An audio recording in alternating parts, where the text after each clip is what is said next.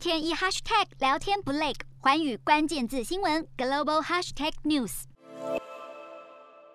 捷克总统齐曼十号他入住医院，院方表示齐曼是因为慢性病并发症被送进了加护病房接受治疗。七十七岁的齐曼入院治疗引起各界的关注，而捷克中央军医院发言人表示说，总统齐曼接受治疗后，目前的情况稳定。而齐曼原定要带领政界进行选后组建新政府的谈判，但如果失去了履行职权的能力以及组建政府相关的权利，未来这。这些工作呢，将会转交给众议院议长。洞悉全球走向，掌握世界脉动，无所不谈，深入分析。我是何荣，寰宇全世界全新升级二点零版，锁定每周三、周六晚间九点，寰宇新闻 MOD 五零一中加八五凯播二二二以及 YouTube 频道同步首播，晚间十点完整版就在寰宇全世界 YouTube 频道。